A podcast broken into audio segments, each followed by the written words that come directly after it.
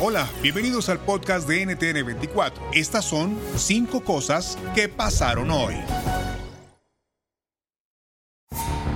Cifra récord de droga confiscada en Ecuador. Más de 140 toneladas han sido incautadas en este 2021 en el país.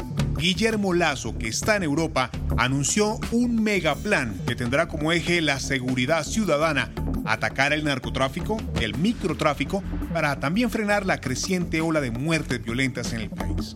El análisis con el ex vicepresidente del país, Otto Sonnel-Holzner.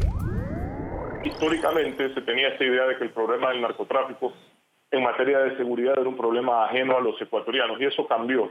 Eso cambió para mí por algunas razones, le voy a enumerar tres o cuatro. La principal, una actitud, eh, no sé si, si, si pasiva, eh, pero sobre todo desde el discurso, una actitud casi que invitaba o celebraba a los grupos terroristas, desde mi punto de vista, que existían en Colombia, eh, calificándolos de, de grupos insurgentes o tratando de ponerlos casi que en una situación romántica como si se tratara de una lucha por la justicia, cuando creo que cualquier persona con dos dedos de frente sabe que se tratan criminales que financian sus actividades terroristas con narcotráfico, minería ilegal y otros y otras actividades prohibidas, ¿verdad?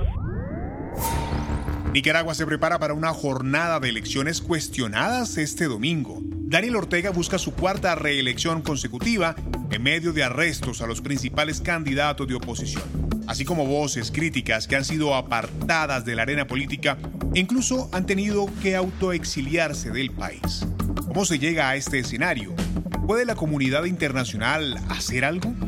Aquí la voz de Edipcia Dubón, politóloga y exdiputada nicaragüense sacrificio de quienes hoy están presos permitió, posibilitó eh, evidenciar eh, la tramoya del régimen de permanecer en el poder utilizando los instrumentos de la democracia, de manera tal que las posibilidades de, sostenerse en el poder se vuelven cada vez más limitadas porque Nicaragua es un país dependiente de la cooperación internacional. Eh, con la aprobación de la ley Renacer se está hablando ya de la supervisión de los fondos de, instituciones financieras internacionales como el Fondo Monetario Internacional, el Banco Mundial y el BID, que son las fuentes de sustentación económica más importantes de la economía nicaragüense.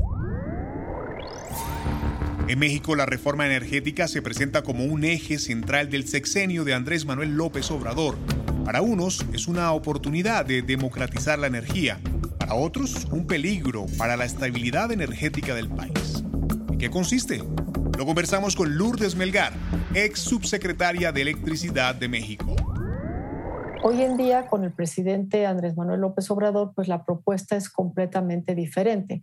El tema ambiental básicamente no cuenta. De hecho, el presidente ve con muy malos ojos las energías renovables eh, desde incluso la forma despectiva en que se refiere a los aerogeneradores como ventiladores que eh, ponen una, digamos, echan a perder la vista, según él. Y eh, el control, pues sí, aquí lo que se busca es un control completo del sector. Yo diría que es un control político, porque lo que se busca en este momento es que quienes produzcan, transforman y vendan la energía en México tanto la eléctrica como todos los petrolíferos, eh, sean Pemex y CFE.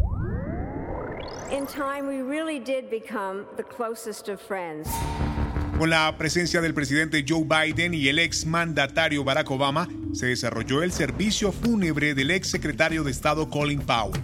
En la Catedral Nacional de Washington se recordó a Powell, quien falleció el pasado 18 de octubre por complicaciones relacionadas con el COVID-19. Lila Abed, corresponsal nacional, nos cuenta qué significó su figura para Estados Unidos. Colin Powell es considerado una de las personas más importantes en la política de Estados Unidos, tras ocupar puestos clave en el gobierno por casi dos décadas. Como jefe del Estado Mayor Conjunto, fue arquitecto de la invasión a Panamá en 1989 y en la Guerra del Golfo Pérsico de 1991.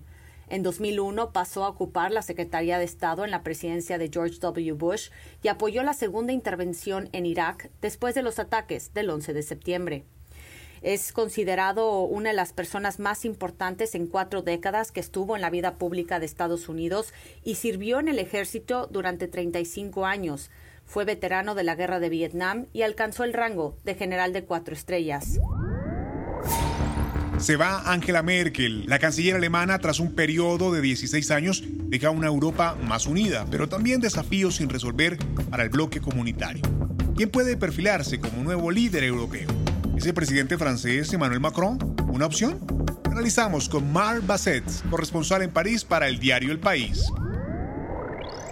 Macron quedará como el, jefe de Estado, jefe de gobierno eh, más seguramente más fuerte eh, en, la, Unión Europea.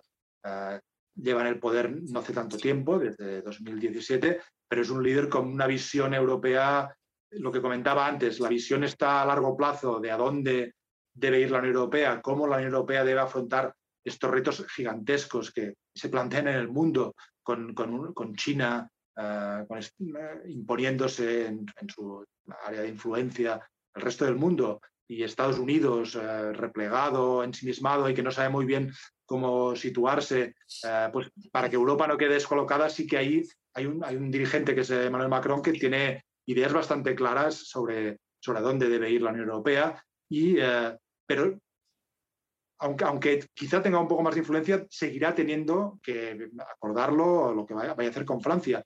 Y a veces tener eh, más peso eh, puede ser contraproducente. Si te gustó este podcast, puedes buscar más de nuestro contenido en nuestra página web www.ntn24.com. En NTN24 tenemos una red de corresponsales en las Américas que nos permite tener acceso de primera mano a toda la información y hacer análisis sobre los eventos más importantes de la región. Me gusta estar con ustedes. Mi nombre es Hugo Vecino en Twitter, arroba Hugo Vecino. En el podcast de NTN24 te informamos y te acompañamos.